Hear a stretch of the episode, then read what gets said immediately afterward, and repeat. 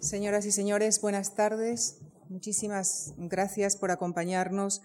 en esta casi radiografía intelectual que estamos haciendo del entorno de Wyndham Lewis, en el que hoy eh, analizaremos la figura de T.S. Eliot. Y para hablarnos de él, nos acompaña esta tarde Esteban Pujals, profesor titular de literatura inglesa en la Universidad Autónoma de Madrid traductor de T.S. Eliot, así como de otros señalados poetas estadounidenses. Es también autor de dos libros de poesía, Blanco Nuclear y Juegos de Artificio, y de Lengua Radical, una antología de la poesía estadounidense reciente. También es autor de textos para catálogos de varias exposiciones y de ensayos sobre poesía inglesa y estadounidense.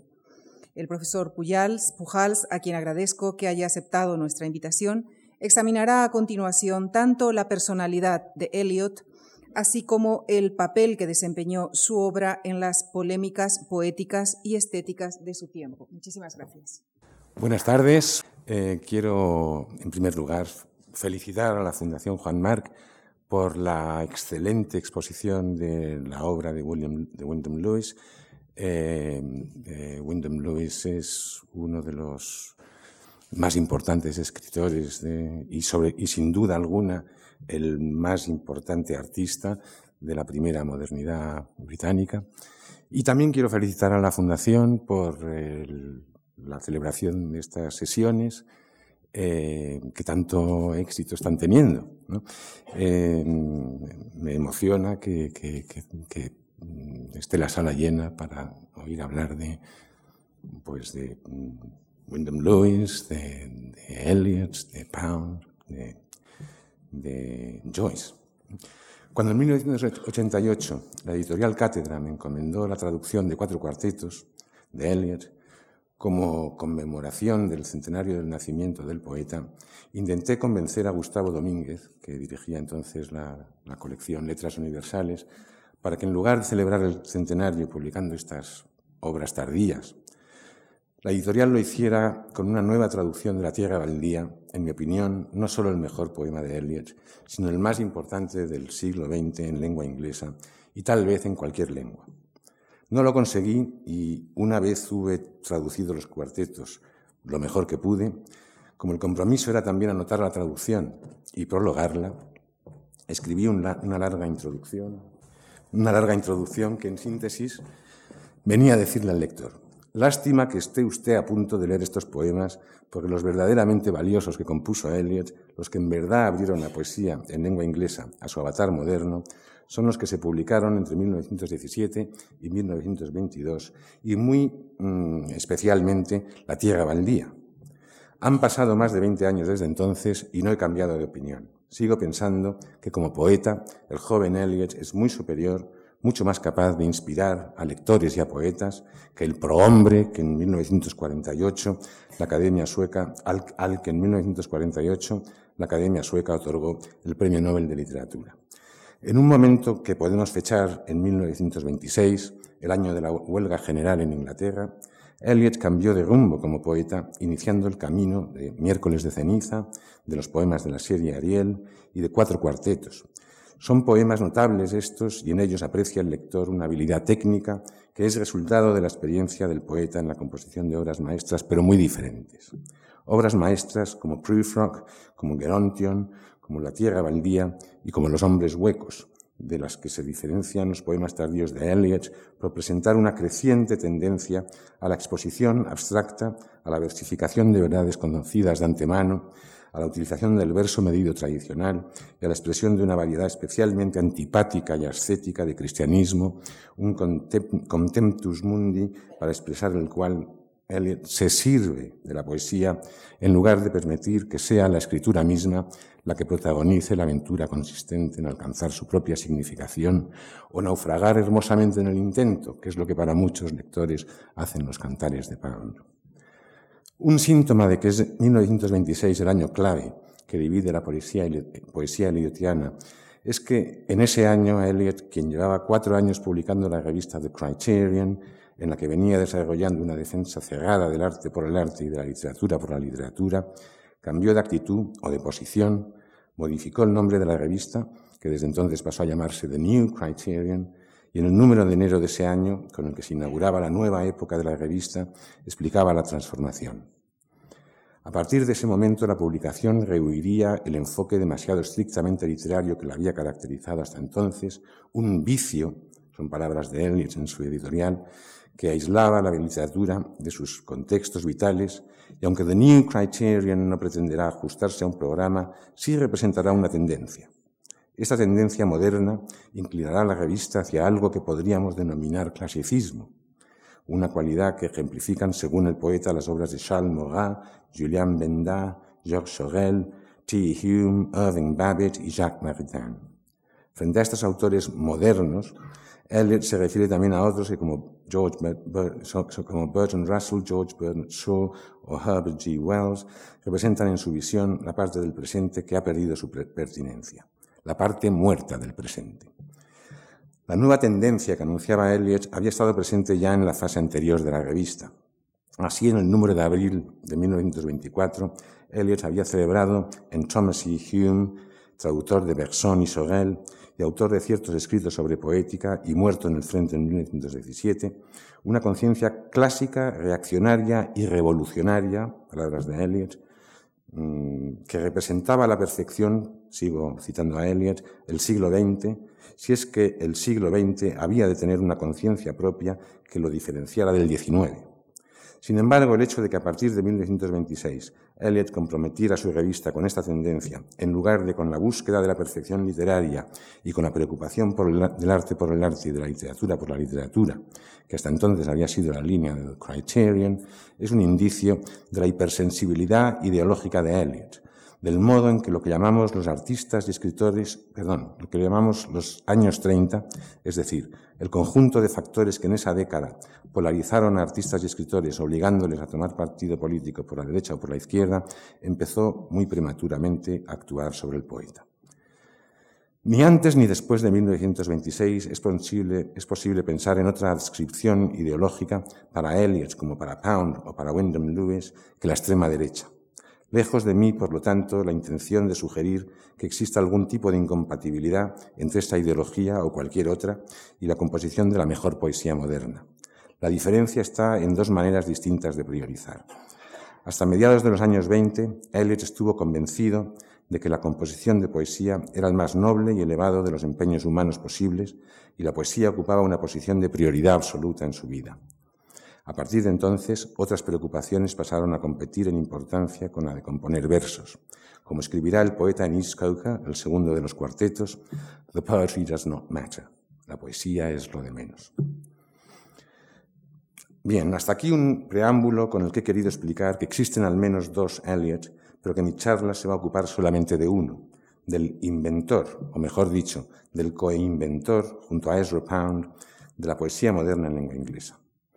Y la invención de la poesía moderna en, lengua inglesa es algo que sucede en Londres y un poco en París entre 1912 y 1922. Así, Eliot se perdió los dos primeros años de este proceso, la llamada etapa imaginista, puesto que no llegó a Inglaterra hasta agosto de 1914, es decir, en el momento mismo del estallido de la Guerra Mundial. Pound había llegado a Londres en 1908 con 22 años, había dejado su trabajo como profesor de Wabash College en Indiana y había llegado a Venecia, donde había pasado varios meses y se había gastado sus ahorros en publicar su primer libro de poemas, Alume Spento. Llegó, por lo tanto, sin dinero a Londres, donde no tenía ni amigos ni perspectiva alguna de trabajo. Pero enseguida inició la actividad frenética que le caracterizó a lo largo de toda su vida y a finales de 1909 conocía al crítico y poeta T. Hume, a William Butler Yeats y a Ford Marx Ford, había encontrado una editorial dispuesta a publicar su poesía, daba conferencias en el Politécnico de Regent Street y había sido caricaturizado a página entera en la, revista satírica Punch. También en 1909 había publicado su segundo libro de poemas, Persone, que había sido reseñado en el Evening Standard, y en 1910 y, en, 1911 aparecerían sus libros tercero y cuarto, Exaltations y Canzoni.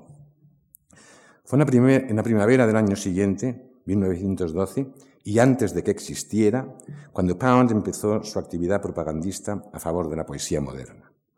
El primer paso fue bautizar los experimentos poéticos de, Hilda Doolittle, su amor de juventud, que se encontraba también en Londres, y del joven poeta británico Richard Aldington. Sentados los tres en un salón de té de Kensington, Pound decidió que Hilda Doolittle debía firmar tan solo con sus iniciales y que a la poesía de los dos jóvenes le convenía un nombre francés, Des Imagistes. El momento coincidía con el lanzamiento de la revista Poetry por parte de Harriet Monroe en Chicago y a, pesar de que la publicación era nueva y su directora completamente desconocida, Pound se había comprometido a conseguir para la revista poemas inéditos nada menos que de Yeats, entonces el poeta en activo más importante en lengua inglesa, promesa, promesa que satisfizo pocos meses después. Fue en Poetry donde aparecieron las primeras conferencias, las primeras referencias a la poesía imaginista en unas notas desde Londres que redactaba Pound periódicamente para la revista. También en 1912, pero en Londres, empezó a publicarse una revista de orientación más generalmente cultural y de nombre protofeminista, aunque tenía una sección literaria. Esta revista, The Free Woman, aparecía quincenalmente, la dirigía Harriet Shaw Weaver y en ella Dora Marsden actuaba como editora principal. La revista cambiaría de nombre y de énfasis editorial al año siguiente para llamarse The New Free Woman, y en ella Pound se ocupaba de la sección literaria con tanto aplomo que a finales de año protagonizó una especie de pequeño golpe de Estado para volverle a cambiar el nombre a la publicación y llamarla The Egoist, una referencia al revival stirneriano que estaba teniendo lugar en aquel momento en Inglaterra y de paso darle un sesgo más literario. The Egoist publicaría en los años siguientes por entregas el retrato del artista adolescente de Joyce, los primeros capítulos de Ulysses, la novela de Wyndham Lewis Tarr, la poesía temprana de Hilda Doolittle, H.D., y de Richard Aldington, y algunos de los primeros artículos críticos de Eliot. Hacia finales de 1913, la estrategia propagandista de Pound había conseguido no solo despertar la, curiosidad del público, sino también interesar a otros poetas y el supuesto movimiento imaginista contaba así, además de con las iniciales de Hilda Doolittle y, con el nombre de Richard Lawlington, con los de T. Hume, D. H. Lawrence, William Carlos Williams y Amy Lowell. Pound reunió la antología Des Imagistes, que fue aceptada en verano para, su publicación, aunque no aparecería hasta febrero de 1914. Al mismo tiempo que articulaba la estrategia de lanzamiento del imaginismo, Pound se afanaba por modernizar la poesía de Yeats. Los dos poetas habían conocido muy poco después de la llegada de Pound a Londres y lo que empezó como una relación en la que dominaba el respeto del poeta más joven hacia el poeta de más edad, se fue convirtiendo en una relación entre iguales en la que Yeats apreciaba y hacía a menudo uso del instinto crítico de Pound para renovar su escritura, purgándola de cierta indefinición y decimonónica de la que le costaba deshacerse. Pound pasó los inviernos de 1913, 1914 y 1915 viviendo en Stone Cottage, en Sussex, muy cerca de Londres, actuando como secretario de Yates en un momento en el que Yates pasaba por una crisis de insatisfacción con su producción como poeta y parece no haber muchas dudas sobre el papel decisivo que tuvo en la génesis del estilo tardío de Yates. Además de estos intereses en el ámbito propiamente estético, Pound estaba dedicando en estos años mucha atención al de las artes plásticas y su acercamiento a Wyndham Lewis, a Hume, a los escultores Henri Gaudier-Bresca y, y Jacob Epstein y a otros artistas en 1913 y 1914 coincidió con la creación del Centro de Arte Rebelde, la aparición del movimiento vorticista y la publicación de los dos números de la revista Blast. Este era el contexto al que se incorporó Eliot a su llegada a Inglaterra en agosto de 1914. Eliot tenía entonces 26 años y desde los 20 venía componiendo poemas con alguna asiduidad. En 1908 había tenido lugar su encuentro con el libro de Arthur Simmons sobre el movimiento simbolista y había encontrado una especie de alma gemela en Jules, Jules cuyas poesías completas le arrebataron completamente durante el verano de 1909. Lo demuestran los poemas que empezó a reunir a partir de 1910 en un cuaderno cuyo contenido publicó en 2001 la editorial Visor en versión española de Damaso López, García con el caroliano título Invenciones de la liebre de marzo. La identificación de Eliot con la poética simbolista y específicamente con la poesía de la Forgue le había llevado a pasar el año 1911 en París, para escándalo de su familia, que no pensaba que en París pudiera aprenderse otra cosa que inmoralidad. A su vuelta a los Estados Unidos, Eliot decidió estudiar filosofía, una, especie de término medio entre su vocación poética y la respetabilidad que, demandaba su, contexto familiar. Muy pocas semanas después de su llegada a Inglaterra, Eliot conoció a Pound, a quien impresionó con su conversación y sobre todo con su poema The Love Song of J. Alfred Prufrock, la canción de amor de J. Alfred Prufrock, Pound se, apresuró a comunicarle a Harriet Monroe, la editora de Poetry, que acababa de conocer al joven autor del mejor poema moderno compuesto por un americano y le envió la composición. La editora no entendió en un primer momento ni la indefinición discursiva del poema, ni su bellísimo final, como le confesó a Pound en una carta. Pound le contestó con su impaciencia característica, amenazando con abandonar la revista, y finalmente el poema apareció en posición poco conspicua en el número de junio de 1915. No es fácil pensar en dos personalidades más diferentes que las del expansivo Ezra Pound y el comedido Tom Elliot. En los años inmediatamente anteriores a la guerra, Pound parecía sacado de un cuadro prerrafaelista de temática isabelina. Sombrero granate, pendiente de plata con turquesa,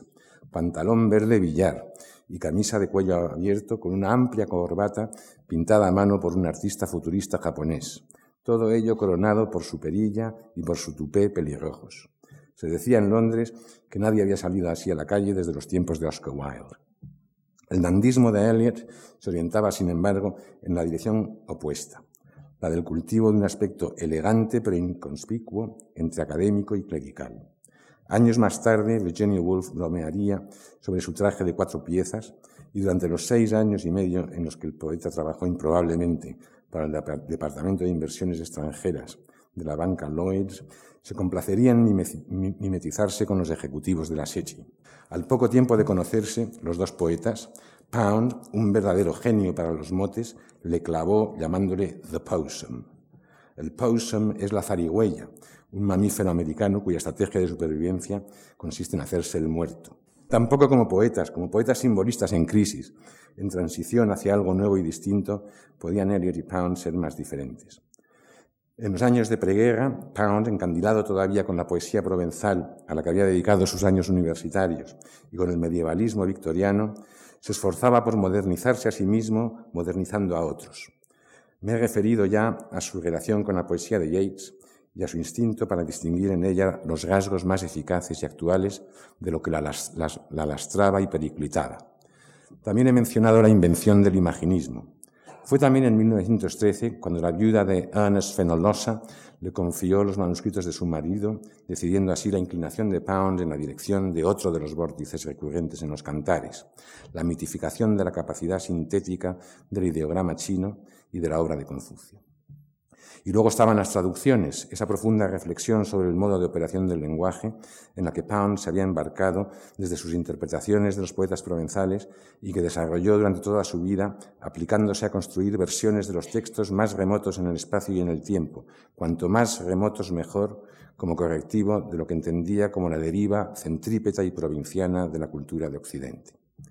Y fue en los años de la guerra cuando los dos poetas se implicarían en la disciplina consistente en imitar las estrofas rimadas de Théophile Gautier, del Gautier de Meaux et Camé, como una estrategia de composición que los dos entendían como una purga, como un antídoto contra la facilidad del verso libre y de la poética imaginista que lo promovía. Un imaginismo que ya estaba degenerando apenas concebido. En efecto, en el propio verano de 1914, Amy Lowell, que no aparecía representada en la primera antología imaginista sino por un poema, llegó a Londres con su dinero, con su flamante coche y con la obsesión de arrebatarle a Pound la gestión del imaginismo, cosa que logró muy fácilmente en un momento en que Pound se orientaba hacia el vorticismo y hacia 17 cosas más. Unas cuantas cartas furiosas entre Pound y Eliot terminaron con la implicación de Pound en el movimiento y provocaron la invención por su parte de dos neologismos. A partir de entonces, el imaginismo en inglés imagism, se llamaría para Pound el amigism. Y Amy Lowell, una mujer de peso, fuerte como suele decirse, pasaría a ser the hypopoet, es decir, la hipopoeta. Entre los muchos estudios que han, que han, intentado describir la génesis de la poesía moderna en el ámbito angloparlante, destaca el de Christian Stead, en mi opinión, el que con mayor precisión especifica qué es un poema propiamente moderno y en qué se distingue de poemas que pueden ser parecidos, pero que son el resultado de procesos paulatinos de ayornamiento, como el que condujo hasta la eficacia de la poesía tardía de Yeats, moderna en comparación con las obras, simbolistas que había producido hasta el volumen Responsibilities, pero no moderna en el sentido en que son poemas modernos La tierra baldía de Eliot o Los cantares de Pound. Para Stead, la modernidad que exhiben estas obras es estrictamente paralela a y contemporánea de la modernidad de la música atonal y la del tipo de preocupación por lo compositivo que muchos pintores compartieron en los años inmediatamente anteriores a la Primera Guerra Mundial y que les llevó a priorizar esta faceta a expensas de la inteligibilidad referencial que hasta entonces venía dominando la tradición del cuadro al óleo. En su explicación, Stead contrasta, por un lado, los hábitos característicos de Yeats en el proceso de composición y los de Eliot, subrayando el hecho de que Yeats a menudo comenzase por un borrador en prosa que luego sometía a un arduo proceso de conversión en versos y en estrofas. Eliot, sin embargo, el defensor del clasicismo en literatura, el crítico que propugnaba la impersonalidad en poesía, en los decenios de 1910 y 1920, fue a menudo objeto de ataques de inspiración romántica que le dejaban en el cuaderno fragmentos líricos de una belleza inexplicable. El problema era así combinar estos fragmentos mediante algún tipo de ordenación, una ordenación que no pudiendo ser ni lógica ni narrativa, dada la naturaleza heteróclita de los pedazos, los articulase en un conjunto artístico coherente. En este sentido, la técnica de la poesía contemporánea de Eliot está muy próxima a la a las que muchos pintores desarrollaron en los años del cubismo para construir obras en las que la forma y el color iban constituyendo una relación en la que lo que dominaba no era la representación, sino una variedad de alternativas intermedias entre la objetividad del horizonte realista y la pura arbitrariedad de un diseño completamente subjetivo. Es en este sentido en el que la canción de amor de J. Alfred Prufrock es el primer poema moderno escrito en inglés. Aunque a menudo se lo ha descrito como un monólogo dramático y algunos críticos han dedicado muchas páginas a la caracterización del hablante ficticio que lo enuncia, la verdad es que la pieza es moderna precisamente por la imposibilidad de parafrasearla. Comienza con un atardecer, pero la imagen que evoca este atardecer debió sobresaltar a los primeros lectores del poema, que debieron identificarla como un elemento rabiosamente imaginista. Let us go then, you and I, when the evening is spread out against the sky like a, like a patient etherized upon a table. El atardecer se estira contra el cielo como un paciente anestesiado sobre la mesa de mármol. En otros momentos se habla de medir la vida en cucharadas de café o de las colillas de los días. Todo ello figuras que debieron sonar ultramodernas en 1915 cuando el poema se publicó. Pero aunque Prufrock presenta media docena de imágenes visuales memorables, es la densidad del juego fonético, la complejidad de la rima interna y de la sonancia que arrebatan irresistiblemente al lector de la composición, lo que verdaderamente sostiene el tono indeciso y melancólico, sugerente a un tiempo de pusilanimidad y de autoironía, lo que domina el poema de principio a fin. Aunque como monólogo el texto presenta un mínimo de consistencia, el suficiente como para que Pound consiguiera, tranquilizar a Harriet Monroe, explicándole que se trataba de un retrato satírico del fracaso y de la futilidad. Lo cierto es que mucho tiene que añadirle el lector al poema para conseguir caracterizar a Prufrock y desde luego la canción de amor del título brilla sobre todo por su ausencia. El poema combina un título sugerente, un nombre sugerente y una variedad de tópicos simbolistas con elementos de un chocante prosaísmo y vincula lo uno a lo otro con la naturalidad oral de la dicción y de la sintaxis, todo ello hecho melodía por los sutiles efectos de asonancia, de literación y de rima interna, una combinación de la que John Ashbery en nuestro tiempo ha extraído no pocas lecciones. Eliot parece haber dado, dado con la poética moderna casi por casualidad, como resultado de su personificación de la fog en lengua inglesa. Pound, por el contrario, accedió a la modernidad muy paulatinamente en un, proceso, que implicó varias fases de teorización y de autocrítica.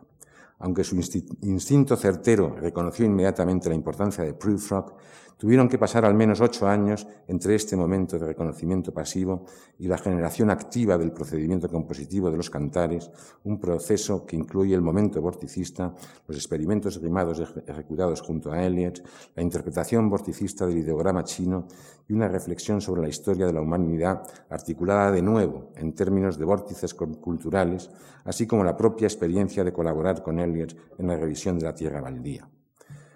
Esto sucedería en 1921, cuando terminada la guerra, Pound había decidido trasladarse a vivir en París con su esposa Dorothy Shakespeare. Pero volvamos a 1914 y a Eliot, recién llegado a una Inglaterra en guerra, en la que faltaban los jóvenes varones, puesto que estaban en el frente, y donde las bombillas estaban pintadas de azul para no ser vistas desde los bombarderos alemanes. A pesar del entusiasmo de Pound por la persona y por la poesía de Eliot en el momento en que se conocieron, la incorporación de Eliot al ámbito literario londinense fue muy paulatina. Había viajado a Inglaterra para terminar su tesis doctoral sobre el pensamiento de Bradley, un extraño espécimen de filósofo idealista británico, y hubo de marchar a Oxford, a Merton College, al, mes de llegar a Londres. Allí pasó todo el curso de 1914-1915, terminando su tesis, que en primavera envió a Harvard, aunque la guerra le, impidió viajar allá para defenderla y por lo tanto nunca se doctoró. También en Oxford conoció a Vivian Haywood, con la que se casó de manera repentina y semisecreta el 26 de junio de 1915. Todos los biógrafos parecen estar de acuerdo en que el súbito matrimonio de Eliot con Vivian fue la manera que tuvo el poeta de escapar a un destino que en la primavera del año anterior parecía cerrado. Había recibido una beca de su universidad, Harvard, para trasladarse a Oxford a escribir su tesis en el entendimiento de que una vez terminada y defendida la tesis, Eliot se incorporaría al departamento de filosofía de aquella universidad como joven profesor. Pero a lo largo de 1915, Pound, otro desertor del mundo académico estadounidense, había hecho todo lo posible para convencerle de que permanecer en Londres y sumarse a la causa de la poesía moderna, generar esta poesía y promoverla, era una empresa mucho más noble y halagüeña. Pound se había ocupado de que los pocos poemas que él habían, había, ido completando fueran apareciendo en las revistas a las que tenía acceso. Además de empeñarse en la publicación de Proof en Poetry, Pound había incluido un poema bastante parecido, aunque no tan efectivo, el retrato de una dama, en su Catholic Anthology, y le había insistido a Wyndham Lewis para que incluyera dos poemas de Eliot, los titulados Preludios y Rapsodia en una noche de viento, en el segundo número de Blast, el número de la guerra, publicado también en 1915. Para Eliot, terminar la tesis y casarse con Vivian supuso tener que enfrentarse a la necesidad de ganarse la vida, algo en lo que ni Vivian ni el propio Eliot parecen haber pensado hasta el momento en que se instalaron en Londres en 1916. Así, si durante el año anterior la producción poética de Eliot había sido muy magra, debido a que sus energías estaban enfocadas en la filosofía de Bradley y en la redacción de su tesis, los años siguientes aparecen dominados por las estrecheces económicas y por el exceso de trabajo. Trabajo docente enseñando literatura en un centro de enseñanza secundaria cercano a Londres y en programas de extensión universitaria. Trabajo editorial reseñando libros de filosofía y de literatura para una variedad de publicaciones periódicas. Y a partir de marzo de 1917, el trabajo estable en el Departamento Colonial y Extranjero de la banca Lloyds, que no abandonará, hasta 1925, cuando Eliot pasará a formar parte del equipo editorial de Faber and Wire, el precedente del actual Faber and Faber. No es de extrañar, por lo tanto, que Eliot produjera poco como poeta en los años 1916 y 1917. Sabemos, sin embargo, que además de publicar su primer libro, Prufrock and Other Observations, en 1917, con poemas compuestos años antes, además de anotar muchos fragmentos que en 1921 pasarían a formar parte de la Tierra Baldía, la enseñanza de literatura expandió el marco de referencia histórica del poeta, algo que se manifiesta ya en sus primeros artículos críticos y que proporcionará a la tierra baldía la densidad de referencias y alusiones a la tradición poética inglesa, que es una de sus cualidades más llamativas. Además, Eliot se implicó en estos años en un tipo de experimento desarrollado como un juego en compañía de Pound, y al que ya me, he referido, el de los poemas inspirados por las cuartetas rimadas de Gautier, en el momento de su lanzamiento, en 1912, el imaginismo presentaba una ambigüedad evidente. Por una parte, en cuanto que propugnaba una referencialidad, directa una concentración del poema en su objeto a costa de la implicación oblicua de la subjetividad de su autor, constituía una poética realista, objetivadora y antirromántica, o con más precisión antisimbolista. Pero por otra, en cuanto, que era un movimiento fundamentalmente versolibrista, reclamaba, reclamaba para el poeta una libertad plena en la elección de sus procedimientos y materiales, y esto sugería una clara continuidad con la tradición romántica, una tradición que en este sentido el imaginismo llevaba hasta sus últimas consecuencias. Pero en el año que transcurrió entre el verano de 1913 y el estallido de la guerra en agosto del 14, Pound se esforzó por incorporar el imaginismo a una especie de programa estético general que promoviese la noción de un movimiento londinense de vanguardia. Para ello tuvo que reinterpretar el año y medio previo de imaginismo, subrayando en él no el interés realista por el objeto, algo que hubiera estado en contradicción con la deriva hacia la abstracción de los artistas vorticistas, de Wyndham Lewis, de Wordsworth, de Epstein, de Gorgia Bleska y de Bomberg, sino la reducción del poema a sus elementos mínimos imprescindibles, una reducción impulsada por la idea de la pureza formal. A este horizonte de pureza, Pound lo denominaba en ese momento la imagen, algo que se correspondía con el elemento lingüístico desnudo de toda retórica, desprovisto de adjetivación innecesaria y de los elementos explicativos habituales, lógicos o narrativos. Con ello alineaba el imaginismo con la preocupación formalista de los muchos movimientos artísticos surgidos en los años inmediatamente anteriores a la Primera Guerra Mundial, movimientos que, como el cubismo, buscaban la definición de cada una de las artes en la identificación de sus medios materiales característicos y de sus procedimientos propios de significación. Y es aquí donde el conjunto constituido por la poesía temprana de Eliot, me refiero a su recepción, al profundo, aunque discreto efecto causado por la publicación del primer volumen del poeta, Proof, Rock and Other Observations, y el que tendría el segundo, Poems, en 1920, y sobre todo La Tierra Baldía, en 1922, estas publicaciones, unidas a los artículos eliotianos sobre el verso libre, sobre la tradición y el talento individual, sobre la poesía metafísica inglesa del siglo XVII, y sobre muchos temas más, contribuyen decisivamente a visibilizar entre los lectores no solo la existencia de una poesía perceptiblemente moderna, sino también la realidad de un marco moderno de ordenación y de evaluación para la poesía. Se trata de un momento clave en el devenir de la vanguardia poética inglesa, el momento en que una iniciativa, la constituida por la combinación del imaginismo y el vorticismo, que había comenzado como un grito de ruptura y de liberación con respecto al pasado y a las formas heredadas, efectúa una mutación y comienza a describirse a sí misma en los términos precisamente del pasado viviente, de la pervivencia en el presente del pasado. Es en definitiva el punto en que la idea de la poesía en el ámbito de la lengua inglesa adquiere su historicidad moderna en un panorama ordenado de momentos, de movimientos, de personalidades y de hitos memorables. El imaginismo había sido la mejor manera de poner en evidencia los peores defectos de la poesía inglesa y estadounidense de los años en torno a 1900. A la inercia de la poesía victoriana, con su utilización implacable del pentámetro yámbico, con su medievalismo de opereta y con su tendencia irreprimible a la moralización explícita, se habían sumado las cualidades de indefinición, de desenfoque conceptual deliberado, que constituían una de las herencias posibles de la poesía simbolista francesa. En manos de poetas poco dotados o carentes de una medida de distancia con respecto a su tiempo y a su lengua, esto había dado lugar a la generalización de una noción decorativa de la poesía que la identificaba con un determinado vocabulario, con la fetichización de una temática entendida como poética y con la retórica romántica de la confesión por parte del poeta de estados de ánimo más o menos inefables. Los poemas imaginistas hacían evidente la insuficiencia de este horizonte y abrían la posibilidad de un uso mucho más inteligente y eficaz del medio lingüístico en poemas como la conocida Oreada de Hilda Doolittle, que establece una relación de analogía entre una ladera cubierta de pinos y el mar embravecido, o en los aún más célebres poemas mínimos de Pound, Papiro, o en una, o en una estación del metro. Esto se hacía prácticamente sin palabras. Pero también el imaginismo tenía sus propias limitaciones. Lo amenazaba sobre todo la posibilidad de anquilosarse en ciertas fórmulas que había propugnado la doctrina en 1913 como la presentación de una imagen vívida e impactante, o el uso de un vocabulario común y prosaico, o la fetichización misma del uso del verbo libre, del verso libre.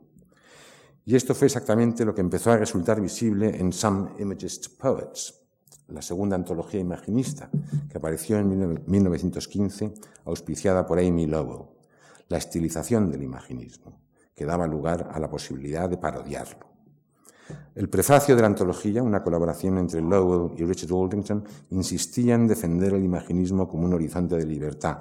como una liberación con respecto a las servidumbres del verso medido. Ellis y Pound se dieron inmediatamente cuenta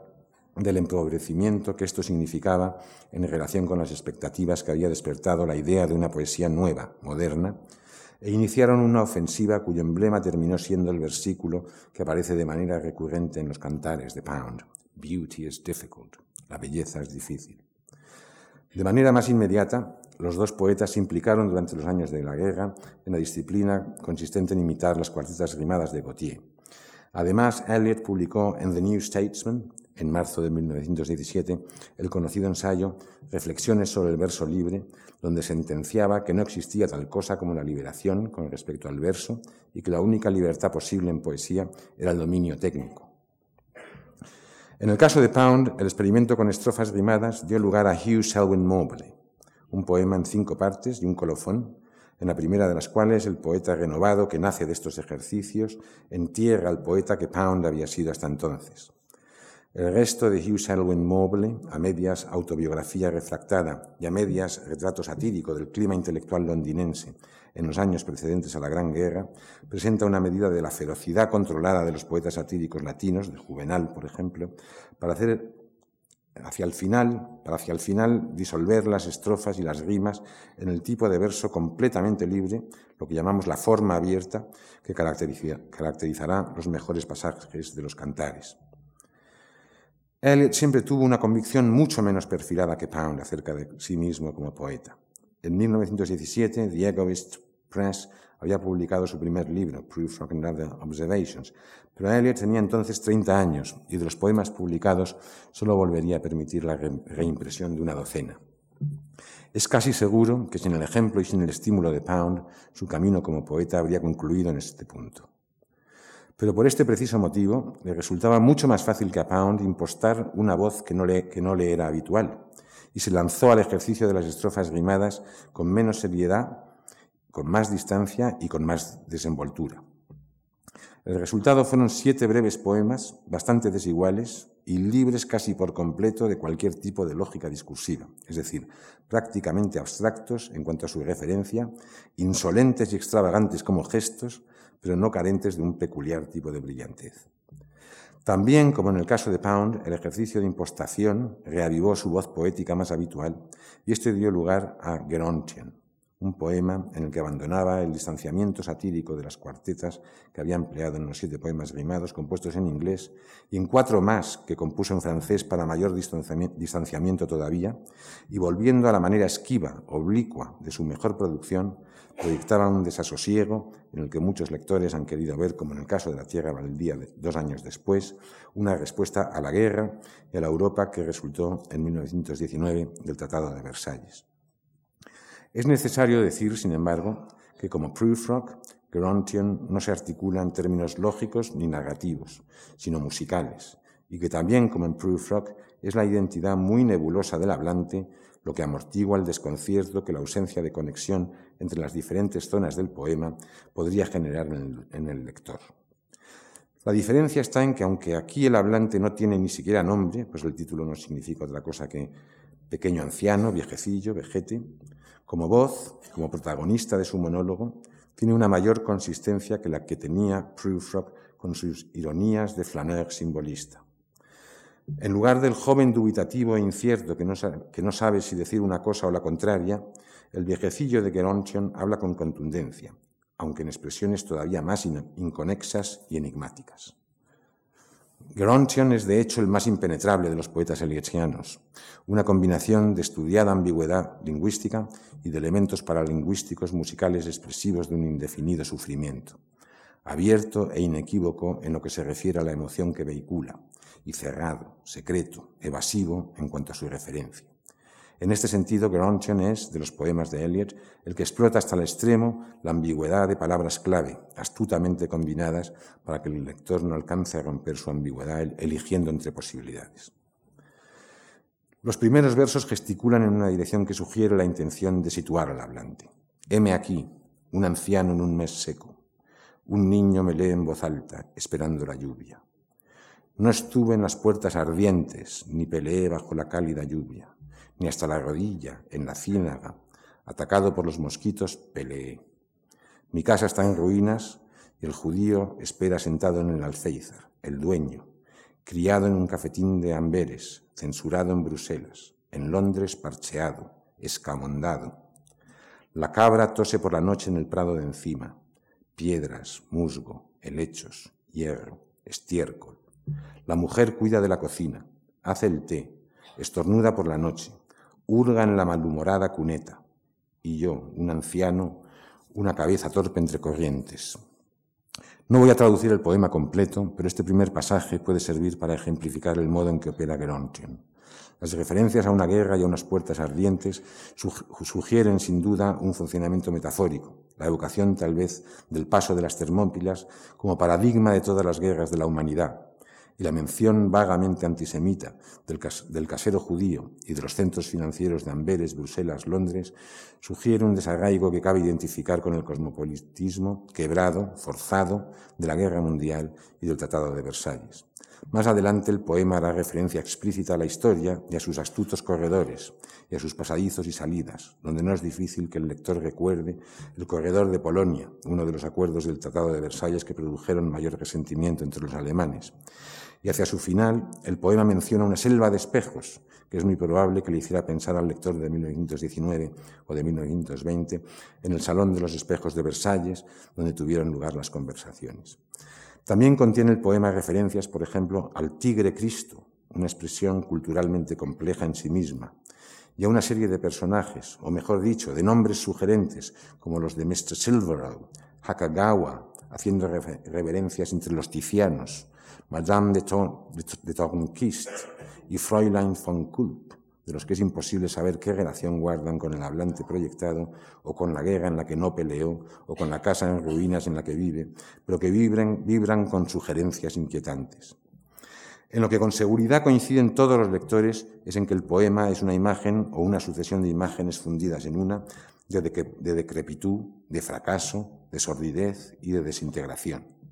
En efecto, Hacia el final, de, hacia el final Gerontion vuelve la figura del anciano y proyecta su preocupación por la muerte y la amplía hasta convertirla en una visión de la desintegración universal. ¿Qué va a hacer la araña? ¿Suspender su actividad? ¿Se irá a retrasar el gorgojo? De Bailash, Fresca, la señora Camel, propulsados allende la órbita de la osa aterida en átomos desintegrados. Una gaviota contra el viento en el estrecho de Belle-Île o acercándose al cabo de hornos, plumas blancas sobre la nieve que la corriente del golfo reclama, y un anciano arrastrado por los vientos hasta un rincón adormilado, inquilinos de la casa, pensamientos de un cerebro seco en una estación seca. De nuevo, los nombres propios, que en un contexto diferente se limitarían a resultar caprichosos, generan aquí una visión apocalíptica. La gaviota, tal vez una evocación de la inocencia, o de la conciencia solitaria o de la propia vida, lucha en vano contra el tiempo y la muerte. Y todo lo que queda es la belleza invisible de esa imagen malarneana, las plumas blancas sobre la nieve, el golfo, el vacío, se ha cobrado otra víctima.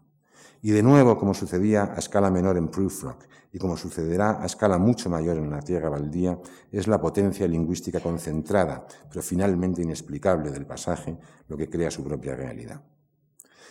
Decir que lo que habla en Gerontion es la música de la lengua, un sistema de ritmos, de acentos y cesuras, de efectos de aliteración, de rima, de paranomasia, es decir muy poco. Entre los años 1917 y 1919, Eliot escribió más de 50, piezas de prosa crítica, muchas de ellas reseñas para revistas filosóficas y literarias como The Athenaeum, The Egoist o el suplemento literario del Times. Muchas de estas piezas fueron escritas de manera improvisatoria y apresurada, condicionadas por la necesidad de ganar dinero, pues el sueldo inicial en el Departamento Colonial y Extranjero del Lloyds era muy exiguo, aunque luego se fue incrementando. En estas piezas, Eliot llevó a cabo nada menos que una reconceptualización completa de la tradición literaria inglesa, al tiempo que estudiaba en detalle los procedimientos retóricos de los poetas dramáticos del, de los poetas dramáticos del reinado de Jacobo I y la prosa de los clásicos británicos del sermón, en parte también para completar su sueldo impartiendo conferencias en programas de extensión universitaria. Grontion es en gran medida resultado de estos estudios y ejercicios sobre la retórica del siglo XVII y capitaliza un tipo de autoridad que se relaciona no con el uso de arcaísmos o estilemas de época, sino con la interiorización de la capacidad del texto para resonar con los ritmos anónimos de la lengua, los de los poetas que perfeccionaron el monólogo en verso yámbico y regular, que afirman su inmortalidad vigorosa en el texto al tiempo que le proporcionan una impersonalidad que siempre fue para Eliot la otra cara de la personalidad, pues solo quien tiene personalidad sabe lo que es querer huir de ella. A pesar de su teoría de la impersonalidad en poesía y del uso consistente de efectos distanciadores, todos los poemas de Eliot tienen su origen en una corriente emocional. Esta corriente debe ser transformada para adquirir lo que para Eliot eh, consiste, para, adquirir lo que para Eliot consiste en la objetividad que esperamos de la poesía. Así, detrás de la tierra de Baldía está la crisis personal de Eliot, que le condujo, siguiendo instrucciones de su médico, a Cliftonville, junto a Margate, al sur de Inglaterra, en octubre de 1921, en noviembre a Lausana, donde residió durante seis semanas mientras recibía tratamiento psiquiátrico del doctor Roger Vitoz. Eliot llevaba consigo partes del primer manuscrito de La Tierra Baldía y durante su estancia en Lausana terminó la versión del poema que le entregaría en enero de 1922 a Pound en París. El trabajo de revisión, de coedición al que ambos poetas sometieron el texto daría lugar al impresionante poema que al aparecer en octubre de 1922 en el primer número de The Criterion, demolería las resistencias del público con respecto a una nueva poética que llevaba activa casi diez años. Aunque no es posible saber lo que sucedió en Lausana, cabe pensar que las artes del, doctor Vitoz liberaran la base emocional del poema o también que la propia composición del poema constituyera un tratamiento efectivo. Lo cierto es que a principios de 1922 Eliot se entrevistó con Pound en su piso de París y que tras un proceso típicamente poundiano de reducción de varios pasajes a sus versos más intensos, de eliminación de una sección inicial entera y de algunas transiciones entre bloques de texto, el poema quedó en algo más de la mitad del manuscrito original. El texto, tal como Mm, apareció The Criterion, es una soberbia armonización de respuestas emocionales a la belleza del ámbito europeo sobre el que se ciernen el trueno de la muerte y la amenaza de la desolación. Se desarrollan ejemplificaciones de una sexualidad fallida e insatisfactoria entre sus habitantes, de amores frustrados, de una extraña sordidez que inunda el mundo y lo hace arder bajo las aguas, donde sufre un proceso que lo transforma, empujándolo de lo social a lo personal, al ámbito de los sueños y de las reconciliaciones. Y es la reconciliación, tras la conciencia del espanto, de la pesadilla y del terror a la extinción, lo que preside el final, extrayendo belleza del dolor y afirmación de la desesperanza. A veces ha sido común entre los críticos y biógrafos de Eliot la asociación demasiado automática entre la esterilidad, que es uno de los temas que dominan la Tierra al día, y cierta interpretación de la vida conyugal de Tommy Vivian en términos que casi consideran la relación entre ambos como una equivocación eh, que casi siempre consideran la, relación entre ambos como una equivocación que Eliot podría haber evitado. Por ello es necesario observar que si es cierto que la relación terminó en 1933, cuando Eliot, dejó a su esposa tras 18 años de convivencia a menudo problemática, las anotaciones que hizo Vivian al manuscrito de la Tierra Baldía demuestran una considerable confianza entre los esposos. A Vivian le debe el poema correcciones muy oportunas e incluso algunos versos que él anotó cuidadosamente incorporándolos al poema. En 1933 Eliot desearía la separación de Vivian, en 1921 era e, ella, junto con Pound, su mejor consejera en cuestiones literarias, y Vivian le ayudaría en, 1924 y 1925, usando varios seudónimos como Fanny Marlowe y Theron Morris, a llenar las páginas de The Criterion con reseñas, con narraciones y hasta con poemas que demuestran no poco ingenio y el talante moderno, netamente años 20, del que la poesía eliotiana, eliotiana se empezará a distanciar desde la publicación de La Tierra Baldía. Aunque la escala a la, que, opera es drásticamente diferente, pues La Tierra Baldía Consta de 434 versos frente a los 132 de Prufrock o los 74 de Gerontion. Tanto temáticamente como en términos de procedimiento, los tres poemas están relacionados. También aquí encontramos el motivo dominante del vacío y del terror que se encuentran en el corazón de la sociedad moderna, aunque modulado metafóricamente, ahora por la insistencia en una sexualidad fallida, a su vez metaforizada por la maldición de la esterilidad de los campos, un mito neolítico que explicaba el antropólogo James Fraser en su rama dorada y del que Jesse Weston analizaba la pervivencia medieval e incluso moderna en el libro From Ritual to Romance. Y también en la tierra baldía encontramos el modo de funcionamiento no por continuidad, sino por contraste, de versos que resaltan debido al contexto de otros versos entre los que aparecen y de temas y pasajes que adquieren una cualidad vívida al presentarse en una relación de oposición o contraste con respecto a otros. Además, el poema insiste constantemente en contrastar tiempos históricos y civilizaciones, y para ello moviliza una formidable proporción de la literatura clásica inglesa, que aparece en forma de citas directas y alusiones, así como ecos de las óperas de Wagner, de las confesiones de San Agustín y de los Upanishads. En todo ello se revela el genio eliotiano para la composición, para la composición de música verbal.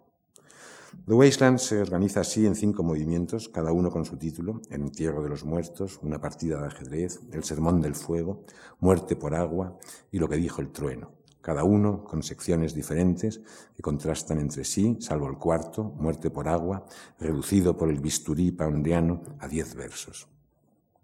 En el primero de estos movimientos, El entierro de los muertos, a un primer pasaje sobre el retorno de la primavera, que abre el poema con versos de una intensidad lírica sobrecogedora, sigue otro en el que se mezclan resonancias del Antiguo Testamento, fragmentos de canciones procedentes de Tristán e Isolda, de Wagner, y la evocación de un fracaso en el Jardín de los Jacintos, un fracaso ambiguamente relacionado con una sexualidad fallida y con la incapacidad de responder a una pregunta o situación. A esto sigue el contrapunto de una sección que presenta la clarividente Madame Sosostris, la, pitonisa, con sus absurdos consuelos para los habitantes de la tierra baldía, y el primer movimiento se cierra con una visión de los ciudadanos londinenses acudiendo a trabajar en términos que los convierten en habitantes culpables del infierno dantesco. Frente a la justaposición de muy diversos elementos en el primer movimiento, el segundo, una partida de ajedrez, presenta un único contraste entre dos pasajes. En el primero, una mujer, evidentemente neurótica, sentada ante el tocador, intenta provocar una conversación con un interlocutor al que no consigue sacar de su silencio. Un eco del fracaso en el jardín de los jacintos mm, que mencionaba, mm, eh, que aparece en el, primer movimiento del poema. El segundo elemento de este, que contrasta con el, primero en, este en, esta parte de Wasteland se presenta como la transcripción de una conversación entre dos mujeres en un pub londinense del que solo oímos lo que dice una de ellas. Ambos pasajes subrayan el mismo desierto en la relación entre los sexos, aunque las dos escenas se opongan en términos de la clase social a la que pertenecen las hablantes. El tercer movimiento, el Sermón del Fuego, vuelve a la ciudad irreal y a los amores de sus habitantes. Predomina la sordidez en una descripción de la visita del joven carbuncular al piso de una mecanógrafa pero una extraña belleza emerge de la conciencia misma de esta absurdidez, una conciencia representada por el personaje mítico del anciano Tiresias, el hombre convertido en mujer y de nuevo en hombre, quien absorbe todas las voces y perspectivas que presenta la tierra baldía en su conjunto. El río Támesis recorre todo el movimiento y las voces de las ninfas recogen ecos de la caída de los dioses, de Wagner de nuevo. Hacia el final de esta sección, y como en la ópera de Wagner, el mundo arde y se hunde bajo las aguas. El brevísimo cuarto movimiento, Muerte por agua, se centra en el destino de Flebas, el marinero fenicio. Por su belleza y por su brevedad no me resisto a leer esta sección. Flebas the Phoenician, a fortnight dead, forgot the cry of gulls and the deep sea swell and the profit and loss. A current under sea picked his bones in whispers. As he rose and fell, he passed the stages of his, his age and youth, entering the whirlpool. Gentile or Jew, O you who turn the wheel and look to windward, consider Phlebas, who was once handsome and tall as you. Flebas, el fenicio, dos semanas muerto, Olvidó el chillar de las gaviotas y el largo alzarse del mar y el provecho y el perder. Una corriente profunda recogió sus huesos en susurros. En su viaje marino atravesó edades de su vejez y juventud hasta entrar en el torbellino. Judío o gentil, que atento a la rueda miras a Barlovento, piensa en Flebas, quien fue alto y bello como tú. Ahogado y resucitado como el Adonis egipcio tras el viaje acuático, el pasaje de Flebas sugiere un, más allá con respecto a la vida estéril de la, vida, de la tierra baldía, una especie de purificación de la vida antes de iniciarse el movimiento que cierra la pieza, lo que dijo el trueno,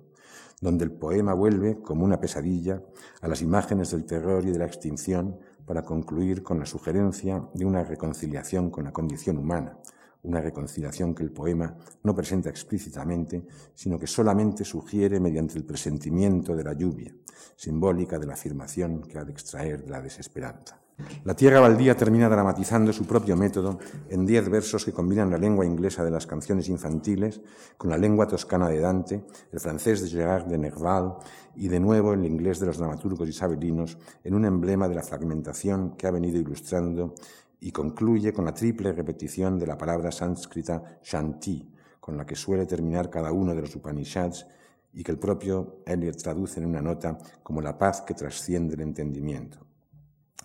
Eliot empezó a apartarse de la tierra baldía casi inmediatamente después de su publicación. El 15 de noviembre de 1922, es decir, un mes después de aparecer el poema en The Criterion, Eliot le escribía a Richard Oldington. Por lo que se refiere a la tierra baldía, se trata, en lo que a mí respecta, de una cosa del pasado. Ahora busco un estilo y una forma diferentes.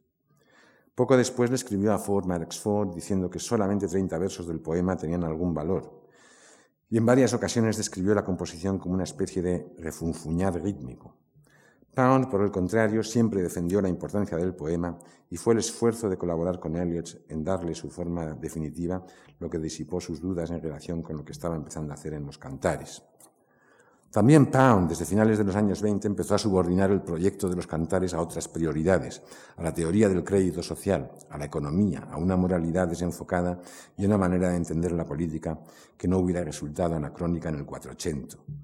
Años después, en su jaula del campo de detenidos de Pisa, súbitamente las prioridades volvieron a invertirse, algo que a Eliot nunca le sucedió. Muchas gracias.